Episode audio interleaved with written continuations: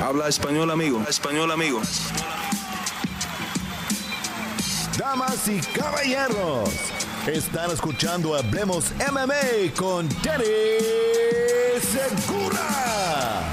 ¿Qué tal a todos? ¿Cómo están? Y bienvenidos a la previa de UFC 262 aquí en Hablemos MMA. Mi nombre es Dani Segura. Yo soy periodista de MMA Junkie y USA Today Sports y acompañándome hoy para hablar de todas estas peleas que se vienen este sábado. Está aquí el crack, el propio Gaston Reino, que me va a acompañar aquí a hablar de, estas grandes peleas que se vienen el fin de semana, este sábado. Y bueno, y de mucho más. Entonces, antes de que empecemos, les recuerdo, por favor, denle un thumbs up a este video y suscríbanse al canal para que tengan excelente contenido y también excelente invitados aquí como tenemos aquí a Gastón. Entonces, bueno, Gastón, empecemos. Eh, UFC 262, este 15 de mayo en Houston, Texas. Una cartelera donde vamos a ver el cinturón de las 155 libras dentro de UFC, que ahora mismo está vacante. Vamos a tener un campeón por fin. Eh, al final de ya este evento. Entonces, antes de que empecemos de analizar las eh, peleas y todo lo que trae esta cartelera, tu nivel de emoción de 1 a 10 para esta cartelera. 9,5. Eh, la verdad, todos esperábamos que, Michael Chandler entrara de una vez a la UFC. Él hace 10 años viene diciendo que es el mejor del mundo. Queríamos verlo con, con, los mejores que tenía la UFC y en muy poco tiempo se le dio lo que él estaba deseando, la pelea por el título. Y del otro lado tenés un Charles Oliveira que también es de los favoritos del público a tener esa oportunidad por todo lo que ha hecho durante toda su carrera. Él debutó en la UFC con 20 años, son 11 años en esta compañía y sin duda se merece esta chance. Sí, definitivamente. Y bueno, esta, esta cartelera tenía una super pelea también entre Nate Diaz y Leon Edwards. Eh, se cayó la pelea, eh, todavía la pelea eh, de por sí no ha sido cancelada, sino que la van a posponer para otra fecha que todavía no han anunciado. ¿Qué tanto le quitó esa pelea a esta cartelera a Nate Diaz? Obviamente Nate Diaz siendo un peleador muy famoso y muy querido por los fans. Esa, la gente que lo sigue a, a Nate por su nombre, más allá de, del momentum que tenga o lo que signifique la pelea para la división, eh, quizá también se va a perder un poco del público europeo que le sigue a Leon Edwards, pero sin duda la pelea más importante es la de Michael Chandler contra Oliveira y también tenemos otras buenas peleas, sobre todo la, la cuestelar, la de Cucuy.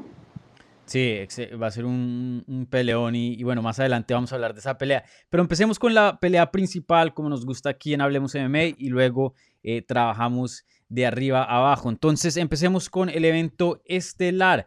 Vamos a ver a Michael Chandler y a Charles Oliveira pelear por el cinturón vacante en las 155 libras, un cinturón que el ex campeón Habib Nurmagomedov dejó el año pasado en octubre después de defender su título por tercera vez, si no estoy mal, contra el Justin Gagey. Y, y bueno, esta pelea de por sí yo creo que mucha gente la ve o sea, solo la pelea, solo lo que vamos a ver en cuanto a técnica y lo que vamos a ver en cuanto al combate. Y creo que no hay muchas quejas.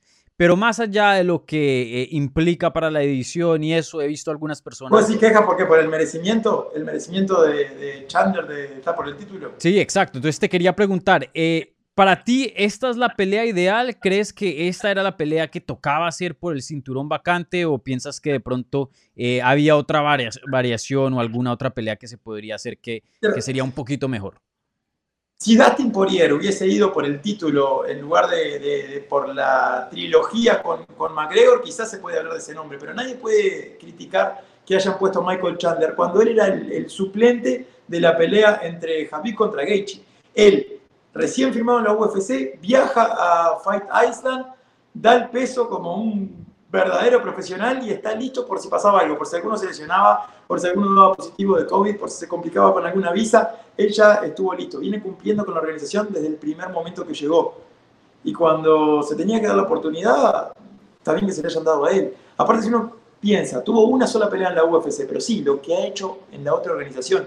Él derrotó a ex campeones de esta división varias veces, a Benson Henderson dos veces, a Eddie Álvarez una vez, le ganó a, a Will Brooks, a Patricio Freire, tuvo batallas. Y cuando llegó a la UFC, es verdad, tuvo una sola pelea, pero en dos minutos y medio liquidó a un down hooker que le costó cinco rounds a, a Paul Felder, le costó cinco y perdió cinco rounds a, Dustin Poirier, el ex campeón. Yo creo que, Michael Chandler se lo merece y también eh, las peleas las hacen los estilos. Y el estilo de Oliveira y el estilo de Chandler nos aseguran una pelea 50 y 50 que puede irse para cualquier lado.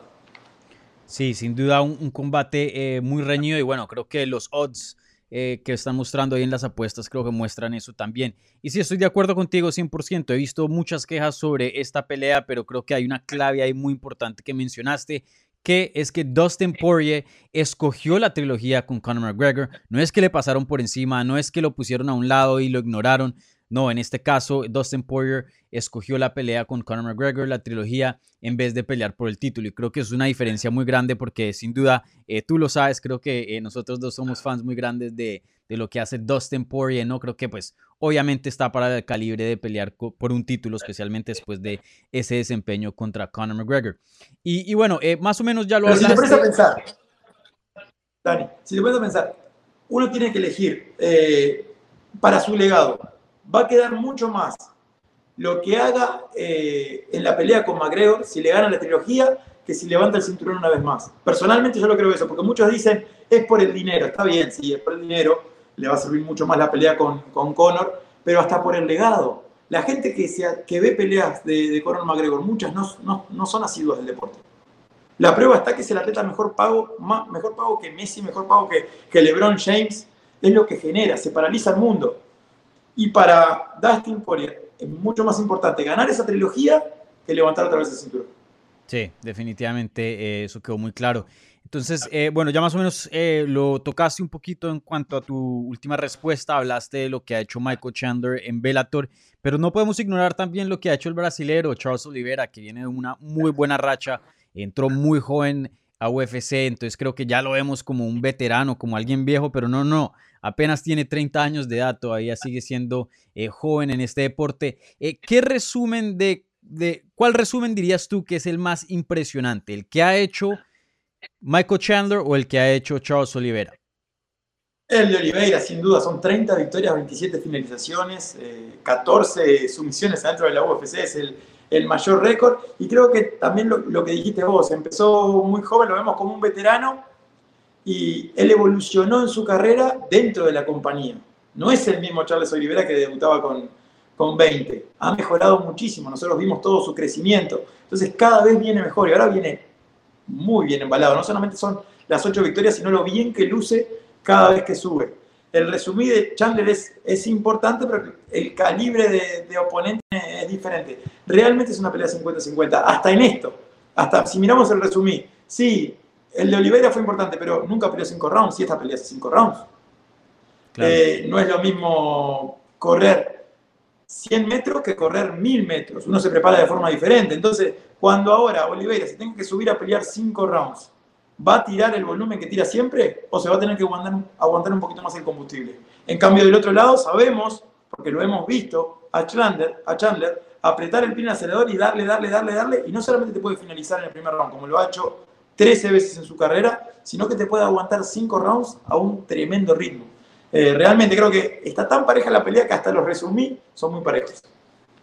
Sí, definitivamente. Y, oye, en cuanto a allá lo que es la parte del negocio dentro de UFC, eh, ¿qué, ¿qué, campeón, qué resultado piensas que le favorece más a UFC? Obviamente Chandler tiene un, nombre eh, muy grande, ¿no? Pero tiene 34 años de edad. Muchas personas eh, se preguntan qué tanto se va a quedar dentro de este deporte. Charles Oliveira no sabe inglés, de pronto no, no se vende tanto como el Chandler, pero como, como dijiste, alguien muy joven y pues que ha estado dentro de la compañía por mucho tiempo y de alguna manera, digo yo, eh, valida la compañía si llega a, a volverse campeón, ¿no?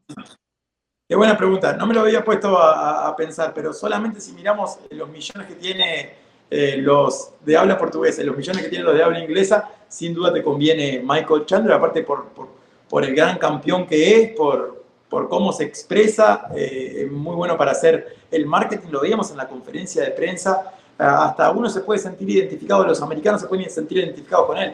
Él ponía de ejemplo, no ponía de ejemplo a Ali ni a otro gran campeón, otro gran pensador, ponía de ejemplo a su padre, carpintero, trabajador de 40 años. Dice, yo soy igual, vine a esta compañía, estoy listo para trabajar. Me llamaron y estaba de suplente. Me llamaron para pelear con Hooker, fui y hice mi trabajo. Me llaman para pelear por el título y lo voy a hacer también.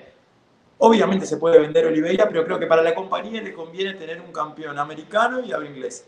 Claro. Y bueno, eh, ya más o menos lo dijiste, yo sé que esta es la pregunta de un millón y una pregunta muy, muy complicada, pero dinos, eh, ¿anotaste cuando dijiste, estuviste acá en Hablemos MMA hace unos meses atrás, que iba a ganar probablemente el Dustin Poirier, una pelea, otra pelea muy cerrada, obviamente, contra Conor McGregor? Ahora, en este caso, Chandler Olivera, ¿cómo crees que va a, desarrollarse esa pelea y quién, quién va a ser el ganador? También es una pelea muy cerrada, pero si si me pones, como dice un amigo mío, Jorge, el puñal en el pecho, te tengo que decir Michael Chandler porque eh, por, por, el estilo. Es verdad, tiene 19 sumisiones, 14 en la UFC, pero a Chandler nunca lo ha sometido. Le puede encontrar una guillotina como le encontró a Kevin Lee, porque ese es el peligro que tiene Charles Oliveira. Charles Oliveira es en el Jiu-Jitsu lo que es un striker noqueador. Por ejemplo, no es el clásico jiu-jitero Demian Maya o Leigny que trata de llevarte al piso eh, engancharte con una sumisión. No, no, no. Él te puede enganchar en cualquier momento. A Kevin Lee lo somete en el tercer round. Ya estaban cansados, ya estaban transpirados. No importa. Le agarró la guillotina y en pocos segundos tuvo que tapiar. Es lo mismo que un peleador. No es lo mismo un Frankie Edgar que tiene muy buen fútbol, muy buen juego de boxeo, pero quizá no tiene el factor peligro que tiene Cody Garbrandt. Que te toca y te noquea. Bueno, ese es Charles Oliveira. Pero de otro lado tenés un Michael Chandler que ni cuello tiene. Obviamente que lo puede sorprender. Si es el que tiene más diferencia de sumisiones también, no es la cantidad solo. Él te puede hacer un calf laser, un rear naked choke o un, triángulo. Del otro lado, Michael Chandler es un luchador que por su estilo de lucha es difícil de someter. Él es anti-jiu-jitsu. Y ni que hablar que entrena con un gran equipo. Él entrena entre otros con Gilbert Durini. El mejor, para a mi entender, el mejor jiu-jitsu que tiene el MMA. Con gi, sin gi, eh, dentro de la jaula, en el tatame y es su compañero de entrenamiento de todos los días. Y después el estilo de striker, que es Michael Chandler. mucho poder en la izquierda, mucho poder en la derecha, te puede cambiar, él te noquea con una mano, como lo, como lo noqueó a People o noqueó a, a Henderson, te puede hacer asustarte de esa mano como hizo Hooker, alejarse hacia su otro lado y te sorprende con la mano izquierda, lo bien que corta la distancia.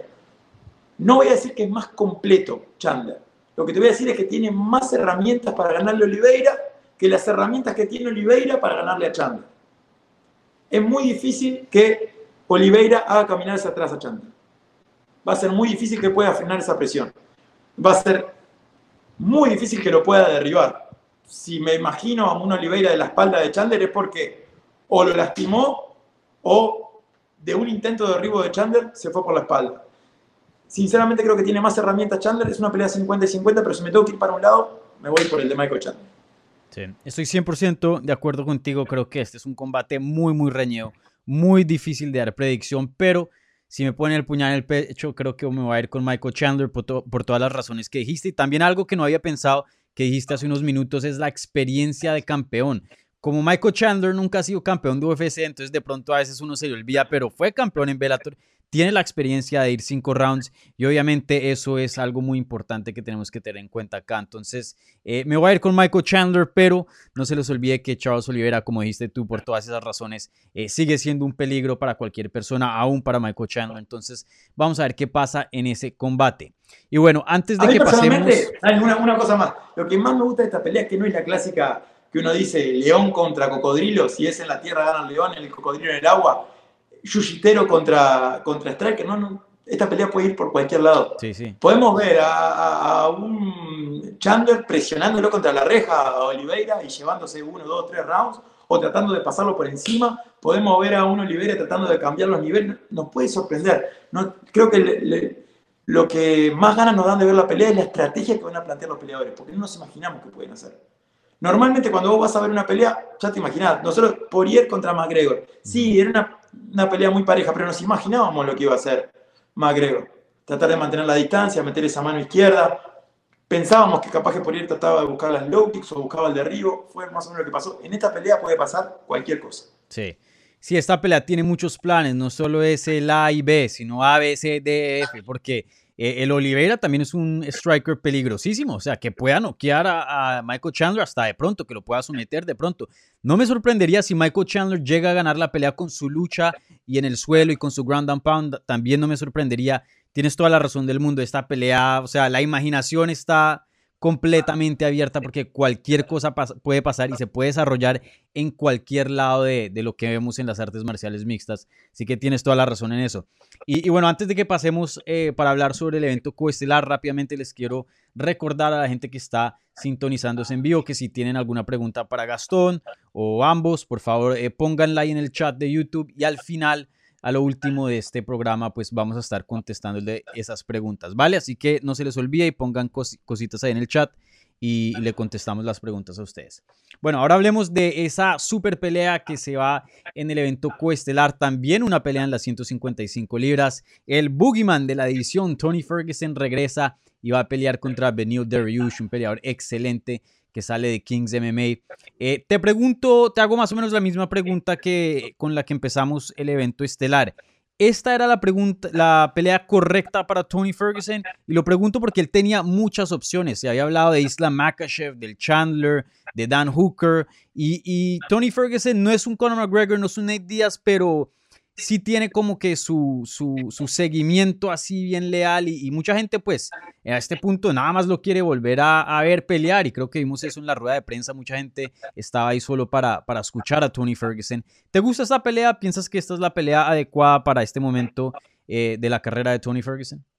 Me gusta, es una pelea difícil para, para Tony Ferguson, estoy de acuerdo contigo que pero también ahí nos damos cuenta que muchos son desleales. Por un momento Tony Ferguson era el único que le puede ganar a Javier, esa pelea se tiene que dar. Si uno piensa del 2013 al 2019, era el, uno de los mejores peleadores del mundo del MMA, dos derrotas y ya la gente se olvida.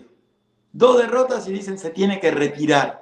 Eh, creo que esta pelea va a depender mucho de cómo salga Tony, es difícil de, descifrar qué bien lo que hace, porque no es un tema de volumen, no es un tema de, explosión, de caos, porque él trae caos a la jaula. Lo que hace lo tiene que hacer el triple contra un muy difícil. que viene bien encaminado, son seis victorias seguidas para él, también cinturón negro de, de jiu sabe cómo defender eh, a, Tony Ferguson, pero Tony Ferguson de verdad, él, está loco. Y va a salir con esa locura a tratar de conseguir la victoria, dar el espectáculo que él siempre nos da, perdiendo, siempre nos da y, volver a tener toda esa atención del público. Yo tengo una, anécdota con, con Tony. Eh, estaba entrenando con, con, Jeremy Stephens para el campamento, no me acuerdo para qué pelea, creo que fue para contra Du, du Choi. Eh, y nos fuimos a entrenar con, con, con, Tony Ferguson. Realmente me han tocado entrenar con, con, mucha gente, hasta de diferentes deportes, nunca había alguien tan loco. Cuatro horas seguidas entrenando, pero desde la maquiguara no, no parábamos Terminábamos, nos bañamos y que bueno, entonces terminó, él tiene como una oficina ahí en, en, California, como un depósito donde tiene su mat, eh, tiene, bueno, sus bolsas, su sauna, infrarrojos, sus luces. Puso una película, a ver, creo que era Rocky 4, ¿Mm? estábamos tranquilos y al rato, a las 11, dice, bueno, vamos a correr. Yo dije, nada, nada, Tony, yo no.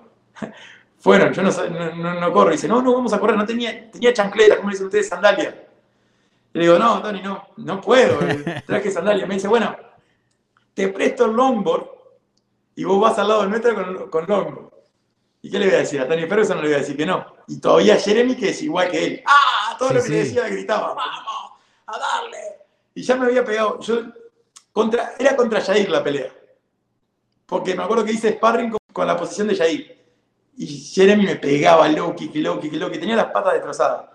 Arrancamos a correr, no habíamos corrido ni media milla y uno de los compañeros de Tony, un mexicano, ¡ah! le dio un tirón. Le tuve que dar el, el, longboard y correr con, con chancleta, con sandalia, el resto de, la, el resto de las cinco millas. El, tipo no se cansa. No se cansa, realmente va para adelante todo el tiempo. Vos fíjate que él fue a cinco rounds con Rafael Dos Años en Ciudad de México. Sí. En Ciudad de México no es la altura, también el clima. Para entrenar para Ciudad de México vos tenés que ir a correr a la altura y atrás de un auto, porque solamente la contaminación del aire ya te cansa. Y él se aguantó cinco rounds contra Rafael dos años. Si está bien entrenado, si no tiene ninguna lesión del entrenamiento y viene con la cabeza bien puesta, Tony Ferguson le puede ganar a cualquiera. A cualquiera. Creo que esta, esta pelea depende del Tony que, suba a la jaula. Claro, y, bueno, eh, respecto a eso, eh, muchas personas ya no están creyendo en Tony Ferguson. Están diciendo, bueno, con 37 años de edad tuvo una paliza muy dura contra Justin Gagey. Luego vimos eh, una, una pelea muy dominante de parte de Charles Oliveira en su última derrota. de Tony Ferguson. ¿Tú crees que los mejores tiempos, el prime, ya se le pasó a Tony Ferguson? ¿Tú qué opinas de esta mala racha y, piensas que es posible que veamos el Tony Ferguson que usualmente estamos acostumbrados de ver este sábado, el 15 de mayo? Se perdió también contra, contra varios de los mejores del mundo.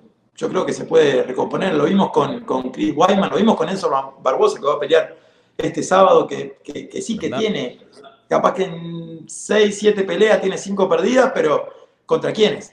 ¿Contra quiénes? Bueno, me parece lo mismo con, con Tony Ferguson, donde gane una, dos, tres peleas, la gente se va a olvidar de, de esa mala racha. 37 años no es una, una mala racha, que él estuvo un tiempo afuera no es que todo este tiempo peleando consistentemente. Sí, no es solamente los años, también es el, kilometraje. El kilometraje yo no lo, no lo mido por, por, la cantidad de peleas, sino por la cantidad de golpes recibidos. Y él ha recibido unos, cuantos, unos cuantos golpes. Pero creo que, que, tenemos Tony Ferguson para rato, de acuerdo a cómo esté de la cabeza. Yo no lo digo que está loco eh, faltándole el respeto, al revés, un loco lindo. loco, perfectamente. a mí me encanta el primer sparring que hicimos, se dio vuelta y me tiraba todo para atrás. Y yo miraba a mi compañero y decía, ¿qué, hace? ¿Qué hace? no sabía ni cómo atajarlo. Pero él después tiene una explicación para eso. Vos lo ves haciendo bolsa, maquiguara, saltando. El calentamiento, te lo juro, Dani, nunca veo que igual. Agarró la pelota de pilates y saltaba y se pegaba la espalda con la, la pelota de pilates y daba la mortal hizo cinco minutos. Después tenía como los T-Rex colgados, se colgaba y se balanceaba para un lado, para otro. Y yo decía, ah, me está jodiendo, ahora va a decir, es una broma. es una broma. Es único, definitivamente. Era así, él estaba, estaba, él estaba entrenando ahí, ah, de esa forma. Una locura. Ah, para mí fue una experiencia que me voló la cabeza. Terminamos de entrenar, pileta de hielo. Normalmente es tres minutos. Yo soy medio maricón, no hago pileta de hielo, hago crioterapia. Pero dijo, pileta de hielo, la hace Tony Ferguson, la hace Jeremy Tiffen, me tiro yo también. 15 minutos, Dani, 15 minutos. Yo dije, no, no, me estaba muriendo, no podía más. Llegó un momento que ya no sentía el cuerpo. Salgo y dice, Shadowbox. el tipo no para, es, una es un loco lindo. Ojalá suba a la jaula y traiga otra vez esa locura, pero claro, Darius es muy difícil. Si él sale a intercambiar, le va a salir carísimo. Sí, vamos a ver qué pasa de un combate eh, muy cerrado. Y rápidamente hablemos de Benil Dariush. Creo que obviamente eh, en cualquier previa, en cualquier programa que encuentres en español o inglés, se va a hablar mucho de Tony Ferguson, obviamente, porque es una estrella muy grande, pero no nos podemos olvidar de Benil Dariush, que es un peleador que eh, por mucho tiempo estaba más o menos entre el top 15, de pronto se acercaba al top 10 y se quedó en, ese rango por mucho tiempo y más o menos se esperaba que esa iba a ser la carrera de él. Un peleador bueno, definitivamente, obviamente para estar en los rankings eh, tienes que ser bueno, pero no de pronto iba a llegar a ese nivel élite más allá de estar con los top 15, eh, de los top 5, perdón. Y desde hace un tiempo para acá creo que hemos visto un cambio muy grande en él, unos knockouts que no se esperaba, porque como dijiste tú, él es eh, una cinta negra, entonces se usa más su, grappling o usaba más su grappling. Y últimamente hemos visto una versión eh, muy diferente y una versión obviamente mucho mejor a, la que hemos estado viendo anteriormente. ¿Qué piensas de esta evolución que ha tenido Dariush y piensas que es suficiente para eh, llegar al top 5 y de pronto eh, retar por un título? Sin duda, si él le gana a Tony Ferguson, está ganando a un ex campeón. Son seis victorias consecutivas con buenas performances, con buenas finalizaciones. Esta es la pelea que le puede dar el, y la fama también a todo el mundo. Hay muchos que, que no son muy asiduos del deporte y que no lo conocen. A, a Benel Dairush lo ven con alguna cana, se piensa que es un profesor de matemática, pero es un, es un gran peleador que, que, que, viene creciendo. Creo que hizo un clic que muchas veces hacen los peleadores eh, un poco más tarde en su carrera. algunos eh, el cambiar de división les viene muy bien. Charles Oliveira era pluma, cambió a la, división de los livianos y le fue mucho mejor. Eh, hay muchos peleadores que cambian la división y cambian su carrera. Pero hay otros peleadores que en algún momento, no sé si será que encontraron bien el jiu-jitsu con la lucha, con eh, el striking, todo encastró y se volvieron buenos peleadores. Creo que ese es el caso de, de Benet Algunos peleadores como yo nunca hacen ese clic, nunca lo encontraron. sigue siendo un desastre. Pero llega un momento que los peleadores, creo que es el punto justo entre la experiencia, la, capacidad física, no son tan viejos, siguen con una madurez física, pero al mismo tiempo eh, aprendieron herramientas nuevas que le están dando resultados en sus peleas. Yo creo que sin duda si gana esta pelea Benel Darush, eh, puede empezar a, encaminarse a una oportunidad por el título. Sí. Eh, es loco pensar que de pronto el ganador de esta pelea termine peleando por el título eh, con el ganador del evento estelar. Que hay muchas cosas también. Está, está Poirier metido en el medio, eh, está Gaethje, hasta Conor McGregor. Eh, creo que eso va, va a depender del, del, resto de las peleas. Pero si Tony gana, con lo que genera Tony Ferguson y si lo hace de, de manera espectacular, loca, como nos tiene acostumbrados, él sí tiene más chances de, de tratar de, ir por el título. Ahora muchas veces lo, importa más que el título eh, eh, el nombre, lo que generen los peleadores, cómo se puede vender. Tony Ferguson es bueno vendiendo las peleas. En la conferencia de prensa ya lo vimos con, ganas de, tirar contra, mucho más tranquilo, pero ponerlo a Tony Ferguson contra, contra Conor McGregor sería una locura esa conferencia de prensa. Sí, loquísima sería. Eh, a mí me encantaría, eh, ojalá algún día, poder ver a Tony Ferguson pelear por un título, no interino, pero el, indiscutido, porque la verdad, una de mis penas más grandes que, he visto dentro de las artes marciales mixtas ha sido esa gran racha que tuvo el Tony Ferguson y, toda la mala suerte que, tuvo en esa racha y no pudo pelear nunca por un título indiscutido. La verdad que eso a mí me dolió y pues Obviamente con estas dos derrotas, pues eh, le pone el camino más difícil, todavía no es imposible, pero... Y lo de Javier, eh, lo de Javier, increíble esa Increíble, cinco peleas, cinco. Una locura, una locura. Y una fue porque él le pegó una columna. la locura de él que te lleva a, ese punto. Este, y, otra porque se tropezó por un cable y se rompió los ligamentos de la rodilla. y luego tuvo que pasar una pandemia para cancelar el último combate. La verdad que no se pueden explicar estas cosas. Sí, muy suerte. todo, pasa por algo, pero, pero bueno, inclusive también eh, algunos problemas que tuvo por los golpes. Este, la, pasó toda Tony, que sin duda es un, histórico, pero él se merece ser un salón de la fama y creo que para eso necesita por lo menos una oportunidad más titular. Sí, 100%. Y, y bueno, estuvo en el de Ultimate Fighter 13. 13, Imagínate. y, en, y en ese Ultimate Fighter él finalizó a todos los oponentes. Mm. Eh, Tony Ferguson fue el primer up kick, la patada, para los que no conocen, se la muestro.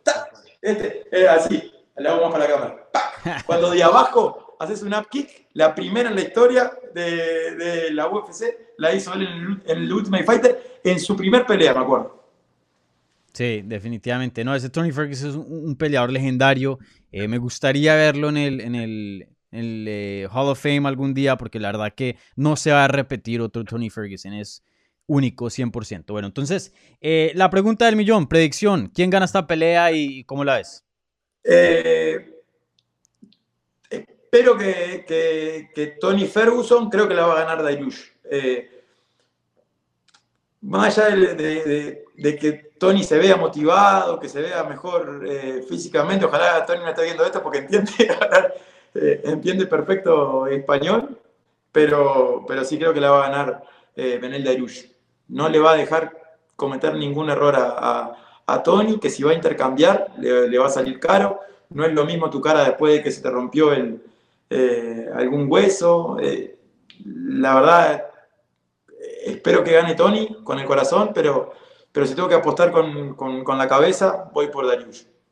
Sí, estoy de acuerdo contigo. Otra vez, obviamente, eh, siendo un, un, excelente analista. Creo que esta es la pelea para... nosotros, Dani, nosotros pensamos muy igual, porque yo conozco otro, otro analista que, que, que lleva la diferencia, pero cada vez que te escucho a vos, pensamos medio parecido. Sí, sí, estamos muy, muy sintonizados. Eh, sí, creo que obviamente Tony Ferguson es un peleador muy peligroso. Eh, nunca lo puedes sacar de algún, ningún combate. Un peleador que tiene un aguante increíble.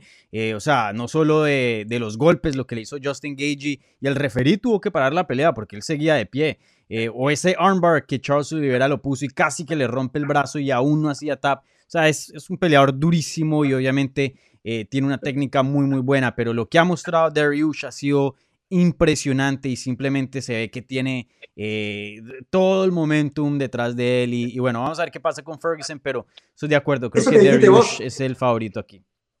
Eso que dijiste vos de, de la llave de brazo, para mí es algo importante. No es el mismo Jiu-Jitsu. El Jiu-Jitsu de, de es mucho más técnico. Él viene del Gi mm. eh, y, y, no te dan un centímetro de espacio. Él es cinturón negro de Rómulo Barral. También tiene el, cinturón negro porque Cordeiro da cinturones negros de, de Muay Thai de Cordeiro, pero es cinturón negro de Rómulo Barral. Y del otro lado tienes un Tony Ferguson que es cinturón negro de Eddie Bravo, de Templan, que es un estilo completamente diferente. Te ponen en posiciones complicadas, te agarran por atrás, el rubber guard, eh, te mete un triángulo invertido que se va a la homoplata, el honey hold, el, lockdown, todas esas, eh, ese tipo de, posiciones que no son del estilo de Jiu-Jitsu de Dariush. Dariush va por una sumisión y, no te da, te da cero espacio. Al igual que en el striking, no le va a dar ninguna chance a, a Tony Ferguson y tiene la capacidad de lastimarlo eh, con su striking, lo mismo en el piso. Tiene muy buen jiu-jitsu Tony Ferguson, pero eh, es estilo bien diferente. Estamos hablando del, del gi, del estilo bien tradicional de jiu-jitsu de Deluge, contra un estilo poco ortodoxo de Tony Ferguson. A Tony Ferguson no le, no le gusta que le digan que es poco ortodoxo. Pero sí, realmente es lo que es. Es poco ortodoxo en el striking, poco ortodoxo en el, en todo. En el grappling y en el MMA en general. En todo, en todo aspecto de, la vida, el Tony Ferguson es poco ortodoxo. Hasta en su dieta. Eh, hasta en su recuperación de lesiones. ¿Te acuerdas cuando lo veíamos bailando? en, la habitación del hospital.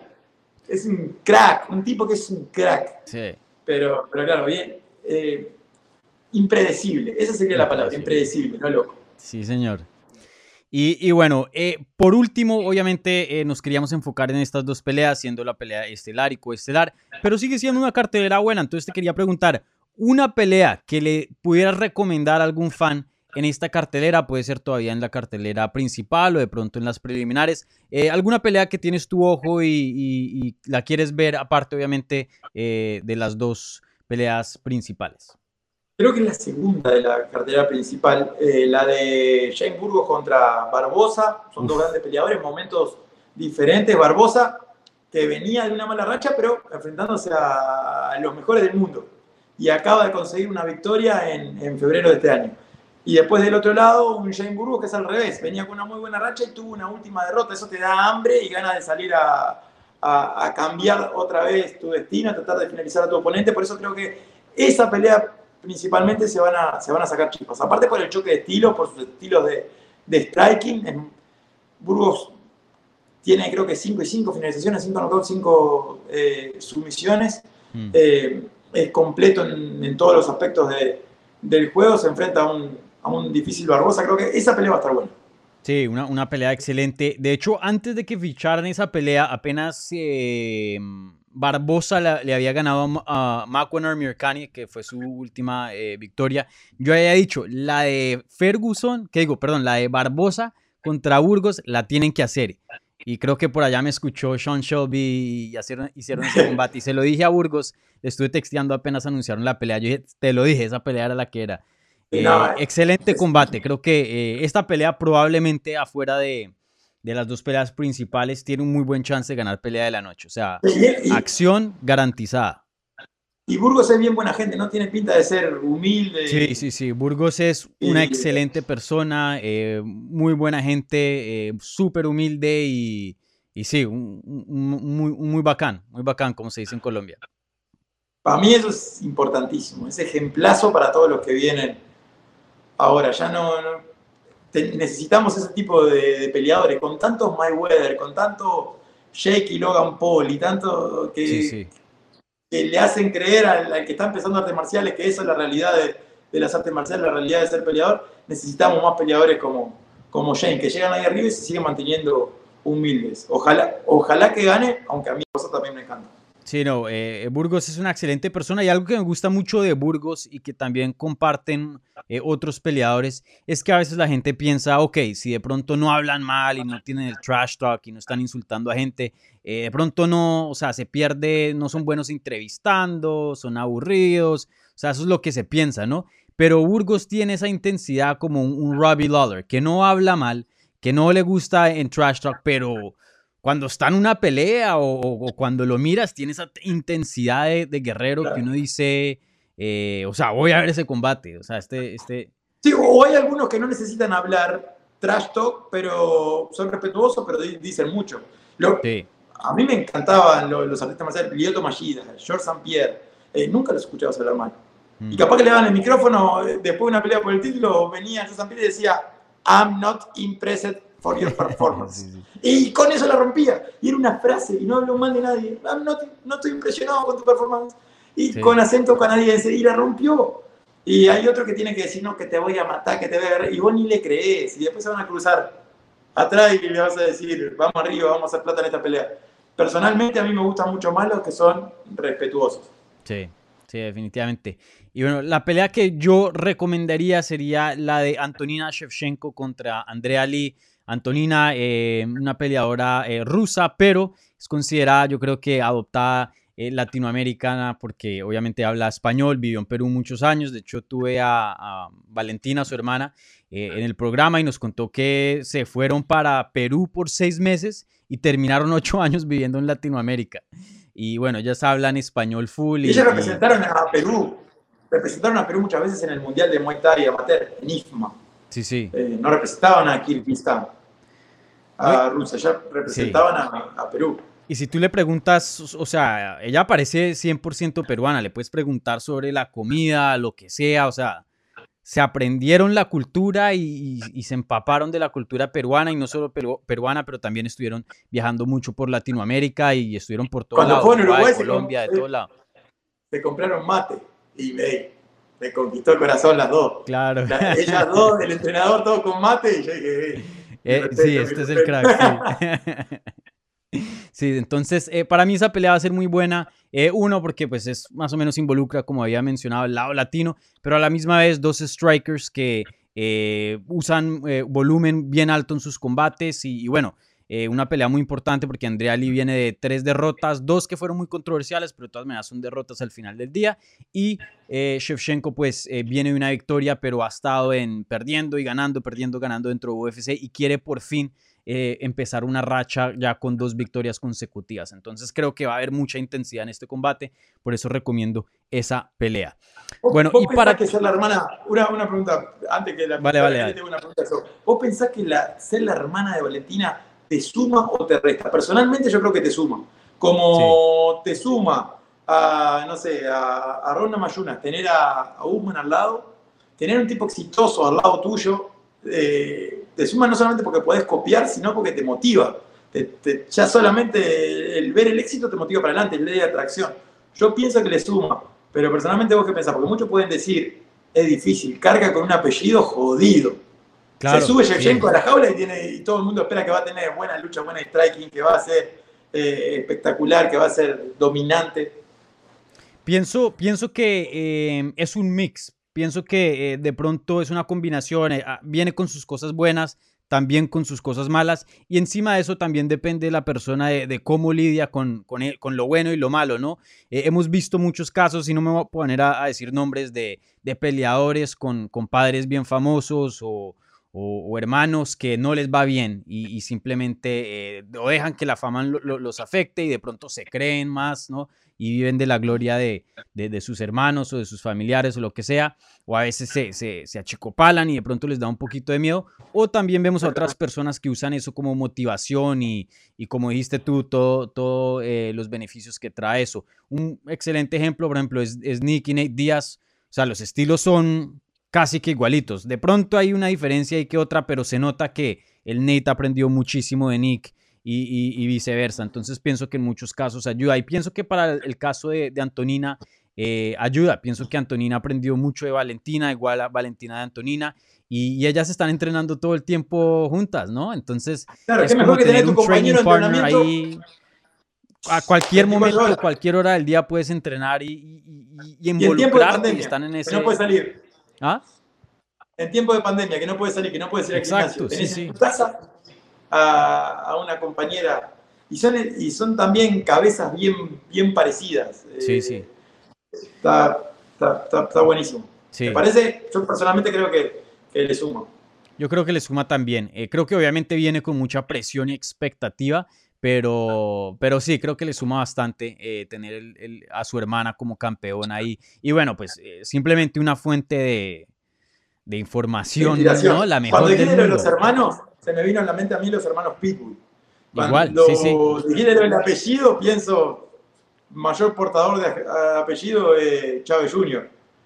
Pero también tenés, no sé, en boxeo el Canelo, que tiene, son creo que ocho hermanos, es el último y todos boxeadores y él fue el que le fue mejor. Sí, No solamente que no, no fue que le fue peor, sino que le fue el que le fue mejor.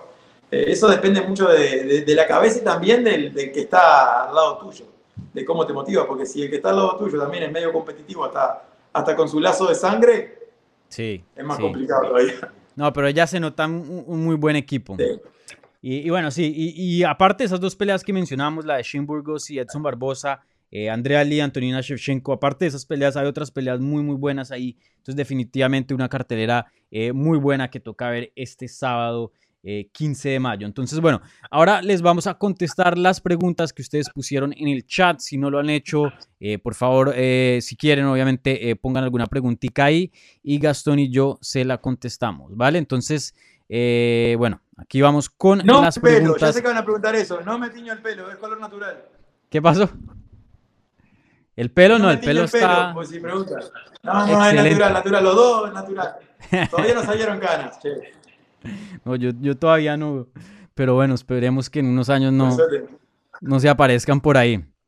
Eh, bueno, empecemos aquí con Valentín Gomila. Él pregunta, eh, Tonga, ¿quién tiene mayor lucha entre Oliveira y Chandler? No, lucha, lucha es eh, Chandler, es diferente, no es grappling. Una cosa es el jiu-jitsu, que es la lucha a ras de lona, cuando ya están en el piso, ya sea con la espalda contra el piso, por encima, ganándole la espalda, o la lucha que es completamente diferente. Si vos en la lucha, en la lucha grecorromana, por ejemplo, tenés la espalda contra el piso, perdés. Entonces es bien diferente.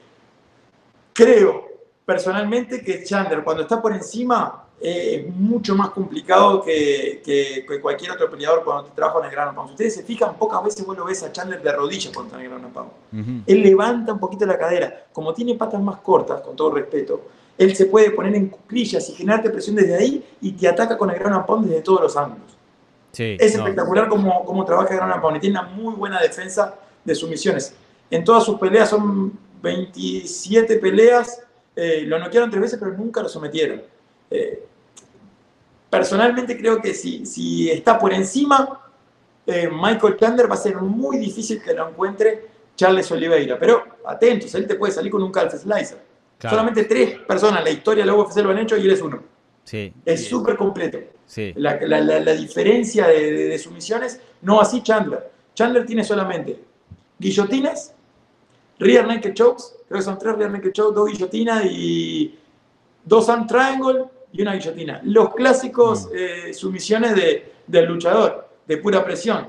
Si te agarran la espalda, te encuentran el cuello y muchas veces es hasta, hasta por rendirse que levantan el cuello los peleadores. Después la guillotina, clásica cuando te viene a- derribar a pura potencia y después el arm triangle, que te enganchan con, con- con un brazo adentro porque están por encima y te están poniendo presión. Mejor jiu-jitsu, Oliveira. Pero mejor lucha, Chandler. Chandler todo el día, sí, definitivamente. Y bueno, eh, respecto a esa misma eh, pelea, preguntan, ¿creen que la pelea, ah, no, perdón, a la estelar, sí, a la estelar, Eh, ¿creen que la pelea estelar se irá a distancia o imaginan una finalización? No, no están diciendo quién va a ganar. ¿Piensas que iría No, a no, distancia o, o alguno de los dos que- encuentra que- que- finalización? ¿No? Te, te dejo vos contestar, contamos No, no, tú, primero, vale, tú eres el contesto- invitado. ah, eh, creo que si, si va a la distancia, el ganador sin duda va a ser, va a ser eh, Chandler, pero no creo que vaya a la distancia. ¿Tú crees que hay finalización? Yo también. Claro, lo- los dos son. eh, Oliveira te puede finalizar, te puede someter en cualquier momento. Por eso yo traía la pelea con Kevin Lee. Fue en el tercer round y la pelea venía empatada. Mm, Y ya lo había derribado varias veces. La última guillotina, vos fíjate, viene a buscar el derribo, ya cuando está cayendo, le agarra el cuello. Y ya se sabía que lo iba a finalizar. Tiene brazos largos, extremidades largas, que no solamente te, te- te sirven para mantener la distancia en el striking, sino también para conseguir bien las sumisiones. Este, y del otro lado tenés un, un Michael Chandler que tiene de todas sus victorias tres en el primer round. Poder Sí. de knockout, con la derecha y con la izquierda. Y en dos minutos y medio liquidó a un difícil Dan Hooker. sí. Estadísticamente no va a ir a la distancia. Sí, eh, de 39 peleas que tiene el Charles Oliveira, nada más 4 se han ido a decisión. Una derrota y 3 victorias. Y Michael Chandler, de 27 peleas que tiene, eh, nada más 7 peleas se han ido a decisión. 5 victorias y 2 derrotas. Entonces, sí, como dices, estadísticamente, eh, aquí vamos a ver finalización. decisiones de guerra contra Álvarez, dividida. o sea, sí. Sí, no, es que ese es el, estilo. Ellos nunca salen a ganar por puntos, salen a finalizar de alguna otra manera, si sea por jiu-jitsu o knockout. E, ese es el estilo de ellos. Y lo malo es que los dos evolucionaron, porque todos decimos que, claro, vino muy joven a la organización Charles Oliveira y evolucionó en estos 11 años, pero Michael Chandler también, sobre todo por sus cambios de equipos. Ahora, entrenando con Henry Huff, tiene un striking completamente diferente. Antes, eh, sí, mucha presión, mucho volumen, pero ahora fíjate qué buen jab que tiene. Cómo te trabaja con el jab. Después cómo te sorprende con la mano derecha. Y el knockout de Hooker fue una estrategia espectacular. Mm. Todo el tiempo yéndose hacia su derecha, Don Hooker. Todo el tiempo galopando durante dos minutos y medio. Él lo amenazaba con la mano derecha, lo amenazaba con la mano derecha. Da el paso hacia adelante. Eso no es cambiar la guardia. Eso se llama shift. Cuando vos haces un shift de tu guardia, que das un paso hacia adelante quedás con la derecha adelante y ahí le metes ese gancho de izquierda espectacular. Ambos vienen creciendo, ambos vienen evolucionando. Esta pelea realmente me entusiasma muchísimo de ver, sobre todo para ver la estrategia que van a plantear. Sí, definitivamente, buenísima. Y bueno, entonces aquí va otra pregunta también respecto eh, al evento estelar, especialmente aquí para Charles Oliveira. Eh, y bueno, voy a modificar esta pregunta un poquitico. Preguntan, ¿Charles Oliveira es el mejor ejemplo de un prospecto joven que pudo aguantar y superar su carrera dentro de UFC? Eh, el te pregunto, quizás uno de los mejores, porque yo pienso Max Holloway, sin duda, es el que excelente más joven y ha, crecido mm. muchísimo, llegó a ser campeón, llegó a pelear en otra división tratando de, ser champ champ eh, y se mantiene mejor que nunca, se ha recuperado de, él perdió contra, contra McGregor eh, y, y después peleado completamente diferente en la siguiente pelea. La, pelea contra, contra eh, Brandon, ¿te acuerdas cuando le, agarra las manos y le explica, no, mira, tenés que hacer así, tenés que hacer así? Es un tipo que da muy buen espectáculo, que también ha creado, no solamente ha mejorado como peleador, sino que ha creado su personaje durante todos estos años. No es el mismo Max Holloway el de ahora que, que el de hace 10 años, en su forma de hablar, en su forma de, de, encarar las peleas. Eh, Charles Oliveira también, quizá no es el mejor ejemplo, pero sí es uno de los mejores. Sí, 100% eh, de acuerdo. Creo que el mejor ejemplo es el más obvio, John Jones. Entró súper joven, de hecho es el, peleador, el campeón más joven que ha tenido eh, la compañía UFC. Creo que ese es el mejor ejemplo, obviamente. Eh, todavía hoy día nunca ha tenido una derrota oficial. Sí, Hamill le ganó por descalificación, pero pero sí, Max Holloway probablemente el segundo, pero sí, algo muy interesante porque es, algo muy complicado, o sea, entrar tan joven y, poder, eh, no solo eso, pero desarrollarte en la experiencia y técnica y mantenerte dentro de UFC es muy complicado. Eh, creo que lo mejor es estar fuera de UFC y de pronto crecer, ¿no? Em, afuera de la promoción en un nivel un poquito más bajo eh, antes de entrar ya a lo más alto, ¿no? Porque o sea, tú mismo lo entiendes, si, si estás eh, de campamento en campamento, eh, pues es difícil de crecer y vemos muchos peleadores que, que, se queman, que entran, les va muy bien, jovenciticos, pero les es difícil evolucionar ya estando dentro de UFC. O vienen con un muy buen palmarés de, quizás hasta de otra arte marcial.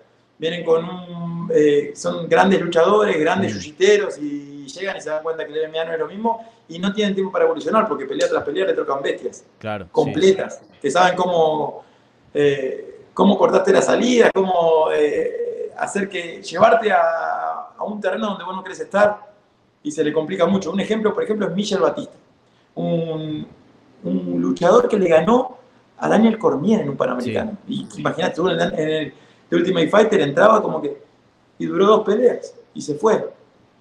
Y mm. quizá lo vemos dentro de dos, tres, cuatro años venir mucho mejor, pero claro, no le dio tanto tiempo a, mejorar en el MMA. Él llegó creo que a Estados Unidos en el 2014, 2015. Mm. Y, obviamente con esa credencial, solamente con haberle ganado eh, en, una lucha Daniel Cormier, lo querían en cualquier gimnasio. Pero no le dio el tiempo para hacer la evolución y es un gran luchador y un gran peleador. Ojalá lo veamos de vuelta al cubano. Sí, definitivamente. Em, y, y sí, hay otros ejemplos, por ejemplo, el Sage Northcutt que entró, hizo un espectáculo apenas entró, pero no pudo, no pudo ser más de eso y, y bueno, vemos muchos ejemplos así. Eh, pienso que la ruta que tuve pronto un Michael Chandler o, o- o otros peleadores que se alistan bien y ya entran. Prochaska, Ya. Prochaska Sí. es el ejemplo. Prochaska capaz que no pelea, está peleando por el Sí, exacto. Entró ya listo. Prochaska es desconocido, es desconocido para todo el mundo. Pero es una bestia, los pasaba todos por encima. 23, 24 victorias en el primer round. No, la última no fue en el primer round. 23. Una bestia. Y la última no fue en el primer round. Y para él es como si fuera el primer round, porque muchas veces él peleó a un primer round de 10 minutos. Sí, por eso sí, suma tanta victoria en el primer round. Entonces imagínate, 5 minutos y él está sentado como diciendo, este minuto me lo están regalando. En el segundo round saco con todo, lo paso por encima. Pero Chaca es un claro ejemplo de eso. Sí, definitivamente. Aquí nos viene otra pregunta y esta sí es- está bien interesante. ¿Quién es más probable de agarrar una sumisión en UFC 262? ¿Oliveira, Ferguson o Dariush? Uf. Está Buena difícil. pregunta. Eh, el- la, la más difícil, más, la, la pregunta más difícil, pero el más difícil estadísticamente de encontrar una sumisión va a ser eh, Oliveira. Más allá de que sea el que tenga más, eh, más sumisiones en la UFC, suena irónico lo que digo, está con un Michael Chandler que nunca fue sometido, que para empezar no- casi que no tiene cuello. Míralo. Es una tortuga ninja. Eh, o sea, eh, va a, ser, va a ser bien difícil. Más allá que tenga más sumisiones, va a ser bien difícil que, que la consiga. Pero me parece que, que Tony Ferguson, por decirte uno, Tony Ferguson, lo puede sorprender con, con alguna sumisión si le agarra la espalda a Dairush. Pero qué buena pregunta, me Sí. mataste. Yo me Si voy a si me Oliveira gusta porque más, tiene si las más más sumisiones dentro de la compañía. El que Tiene más sumisión dentro de la, compañía es, es Oliveira, 14, ¿no? Sí. Eh, ¿14? 14 dentro de la UFC, 19 en total en su carrera. Sí, sí. Entonces, yo me voy a ir con Oliveira porque no creo que, que sometan a, Fer- a Ferguson ni a... Aunque claro, Chandler también es muy difícil de someter. Una pregunta No, muy difícil, pero... Eh, no, Oliveira. tremenda pregunta. Si me preguntás si quiero más a mi mamá o a mi papá, se me es más fácil contestar que esa. Ey, Está más fácil, sí, ¿Quién sí, la-. ¿Quién la hizo esa pregunta? Eh, aquí eh, Takeroman 91. Taquero más 91, sos un crack. Nos dejaste sí, así. Nos mataste. A ver, ¿qué otra preguntita más está por ahí? Bueno, aquí nos están dando otras preguntas, pero de, mm, de otras peleas que no involucran UFC 262. Esas las guardamos para otro día de pronto. Em, ok, Takeroman otra vez. Impresionando aquí Oh, con las preguntas. Y él quiere saber. Porque las de Taquero Man son bravísimas. No, yo estoy listo. Este Takeroman entró con toda. Eh, Takeroman dice: ¿Crees que Chandler va a ser el peleador, o sea, el Breakthrough Fighter of the Year? O sea, el peleador que, que, que- que rompe, ¿no? La estrella más grande del año. Eh, si le gana a Oliveira, Si le gana Oliveira, levanta el cinturón. Y él ya lo dijo después de la primera pelea. The New King is here. Si se manda alguna frase de esa, sin duda va a ser el, el- el- el peleador del año.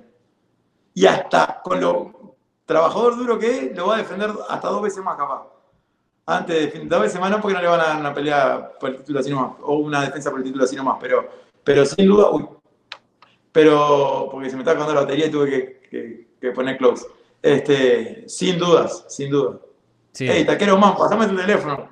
Que Sí, no, antes- no, la próxima lo invitamos aquí que, que me- dirija la charla y nos haga que preguntas. esa pregunta picante, así se las hago a Andrés Bermúdez. Sí, sí, sí. No, buenísimas. Sí, no, estoy de acuerdo contigo. Va a ser muy difícil que alguien lo pase. eh, y, yo- y apenas estamos en la mitad del año, imagínate, pero va a ser muy difícil que alguien haga más que Michael Chandler. O sea, entra a UFC, le gana a Dan Hooker en, en un round, hace ese espectáculo, ¿no? Eh, y bueno, gana un cinturón y le gana a Charles Oliveira. Creo que eh, estaría ahí en el top de la lista de peleador del año, yo creo. Y lo que nos olvidamos, que él fue y dio peso eh, en Fight Island el año Ujú. pasado. Sí, sí. O sea, lo llamaron para, para, para estar listo en una pelea por el título que ni siquiera tenés la, la libra de, de- de tolerancia. Tuvo que dar a 155, fue y lo hizo en Fight Island. Por las dudas que lo necesitaran. Imagínate tener que hacer un campo de entrenamiento y no sabes si vas a pelear contra Habib Nurmagomedov o contra Justin Gaethje. Imagínate ese campo de entrenamiento. Sí, sí. No, es, Y la como que te llamaran, hey, eh, Gastón, eh, mira, hay una competencia el, el sábado, puede ser de fútbol o de básquet, no sabemos, pero básquet, claro. venite listo, venite listo. Y, y contra Jordan y contra Messi. Exacto, Eh, sí. Sí, muy complicada y aún así cogió y, y- y- y con mucho orgullo fue y, dijo, sí, yo soy el del reemplazo y voy y hago peso y yo peleo con quien sea. Eh, También la definitivamente. ¿no? O sea, Claro, también hay... te pones a pensar, después de, él, él cobró por, Sí, no, definitivamente. cobró por. Bueno, Gastón, eh, esas son todas las preguntas aquí que nos mandaron en el chat. Eh, como siempre, muchísimas gracias por estar aquí con nosotros en Hablemos MMA. Eres un crack, un analista, uno de los mejores hoy día. Y te lo digo en, Ah, serio, no, no. uno de los mejores analistas de habla hispana, te lo juro. Y, y bueno, siempre haces un excelente trabajo, entonces yo siempre encantado de tenerte aquí en Hablemos MMA para hablar de todo lo de las artes marciales mixtas. Así que muchísimas gracias y bueno, por último, más rosa. porque- Sí, no te tirar más rosa porque siempre quedamos. pa- pa- parezco un alcahuete, como decimos en Uruguay. Pero de verdad, yo te respeto, no solamente por analista, sino por. por porque aparte de, de- de demostrar todo el tiempo la pasión que tenés, que nos damos cuenta, sobre todo nosotros los peleadores, que no estás ahí solamente por, por aparecer en cámara, sino que nos das para adelante a todos. Yo cuántas veces nos hemos cruzado en, en eventos, Sí. quizás en eventos que otros periodistas no van, vos vas a todos, le das para adelante a todos y eso te lo agradezco como, como fanático y, también como peleador. No, muchas gracias, sí, eh, eh, aprecio mucho tus, tus palabras y, sí, no, definitivamente para mí todo un honor cubrir este deporte y cubrirlos a ustedes que eh, pues les va muy bien y, yo entiendo, ¿no? Siendo un latino, qué tan complicado es irse a otro país y salir adelante y, bueno, haciéndolo en un deporte que es muy, muy complicado muy difícil.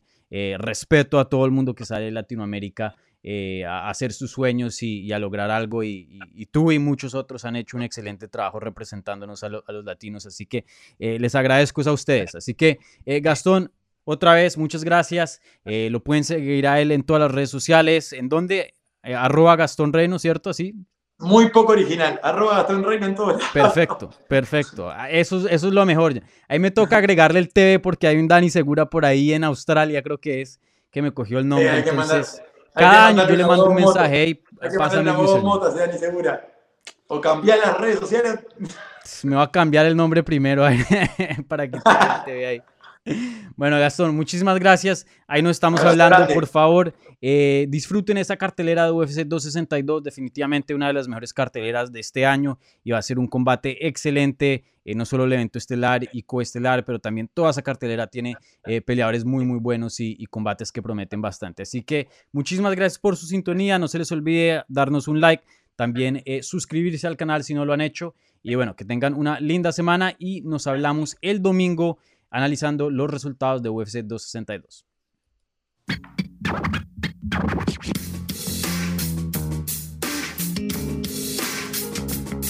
Gracias por escuchar Hablemos MMA.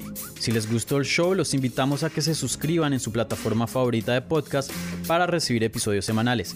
También déjanos tu review o cualquier comentario. Pueden seguir Hablemos MMA en Twitter, Instagram y Facebook en arroba Hablemos MMA. Y me pueden seguir a mí en arroba Dani Segura TV. Hablamos la próxima semana.